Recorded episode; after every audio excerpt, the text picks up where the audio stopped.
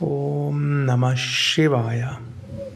Ich lese etwas aus dem Buch Sadhana, spirituelle Praxis von Swami Shivananda.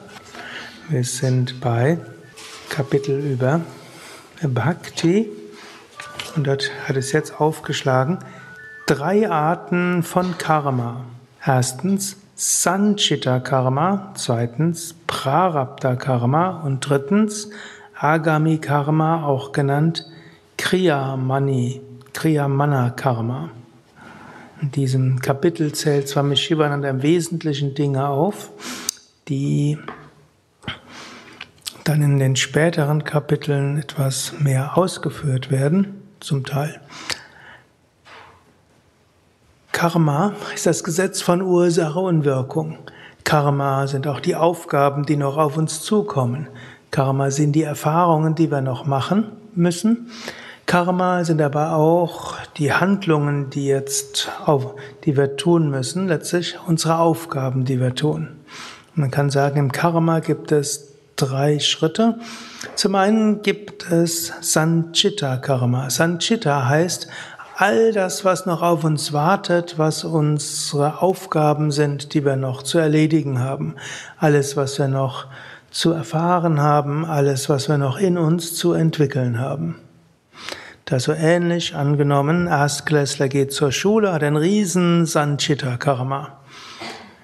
Alphabet, einmal eins, Sätze schreiben, Aufsätze schreiben, Mengenlehre, irgendwann Englisch und Französisch lernen oder Latein und Griechisch, dann irgendwann Elektrizitätslehren, Gravitation, Gravitationskonstante und, und so weiter. All das ist alles im Sanchita Karma und das Kind weiß auch gar nichts davon.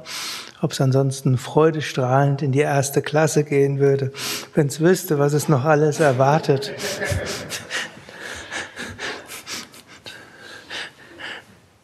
All das kommt noch. Und warum das Ganze? Damit das Kant irgendwann zur Universität gehen kann und dann noch mehr lernen muss. Gut.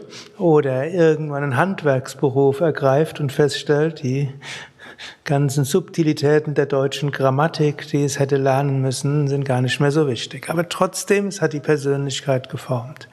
Und so ähnlich auch, wir kommen auf diese Welt mit einem riesen Sanchita Karma, alles, was wir alles noch lernen müssen. Und in dem Fall macht das alles irgendwo Sinn, ohne dass wir es gleich verstehen. Das sind unsere Aufgaben.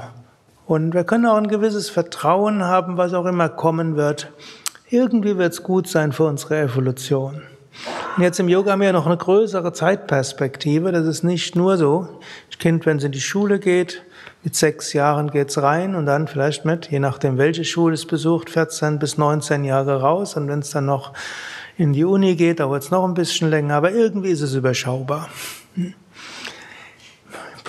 Und Yogis gehen wir aus von Reinkarnation. Das heißt, wir haben schon ein paar tausend oder wenn wir die Tierreich mit einbeziehen, noch ein paar Millionen Inkarnationen hinter uns und noch einige vor uns. Was uns auch ein bisschen Trost geben kann, was wir in diesem Leben nicht schaffen, das schaffen wir halt im nächsten Leben. Und wenn wir eine Lektion nicht lernen, dann lernen wir es halt das nächste Mal.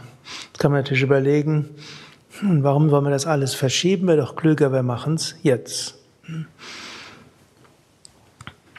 Sanchita Karma. Prarabdha Karma ist jetzt das Karma, was wir jetzt in diesem Moment zu erledigen haben. Und da können wir uns natürlich, können wir natürlich drüber schimpfen. Wir können sagen, es ist alles ungerecht. Wir können sagen, was soll das Ganze? Warum ich? Und so weiter. Können wir sagen, nutzt das was? Hilft es dem einen anderen zu schimpfen und zu lamentieren, kann ja auch eine Weise sein, mit seinem Prarabdha Karma umzugehen. Wir können es aber auch sagen, wir nehmen es halt an, es kommt, wie es kommt. Aber dann müssen wir es auch angehen.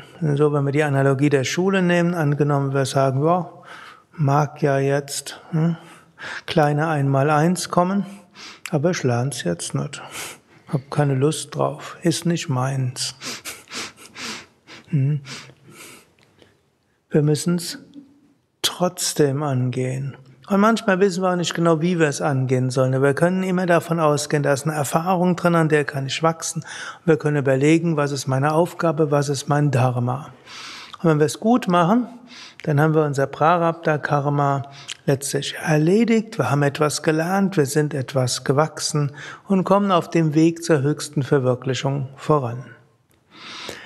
Wenn wir jetzt im Umgang mit dem Prarabdha Karma irgendwo unethisch sind, wenn wir Dinge tun, die nicht richtig sind, oder wenn wir dabei Riesenwünsche bekommen, oder uns irgendwie wahnsinnig toll dabei fühlen oder zu aufgeblasen werden, dann schaffen wir neues Agami Karma. Das ist jetzt das dritte. Neues Karma für die Zukunft. Also, es kann zum Beispiel sein, wir haben eine Aufgabe und erledigen sie nicht. Dann schafft das Agami Karma, das kommt später nochmal. Vielleicht mit ein bisschen größerer Intensität. Das zweite, was wir auch tun können, wäre, unethisch damit umzugehen das würde auch ein Agami Karma erzeugen für die Zukunft. Und als nächstes können wir denken, ich bin der Größte aller Zeiten und alle Menschen müssen mich äh, irgendwie bewundern dafür, wir identifizieren uns. Ist auch nicht die richtige Einstellung, schafft auch Neues. Agami Karma. Wenn wir es ganz toll finden und sagt mehr davon, dann gibt's auch Agami Karma. Wir kriegen dann auch mehr davon. Und was wäre die Yogis würden ja sagen, es ist besser, nicht zu viel neues Karma anzuhäufen, es ist besser, Lektionen zu lernen, unsere Aufgabe zu tun, neugierig und demütig zu sein, was auch immer kommt, und alles darzubringen im Rahmen des kosmischen Ganzen. Denn wir sind auch nicht nur eine Insel, die jetzt irgendwo in einer virtuellen 3D-Welt sind, um was zu lernen im abgetrennten Raum, sondern das geschieht alle im Rahmen des großartigen kosmischen Ganzen.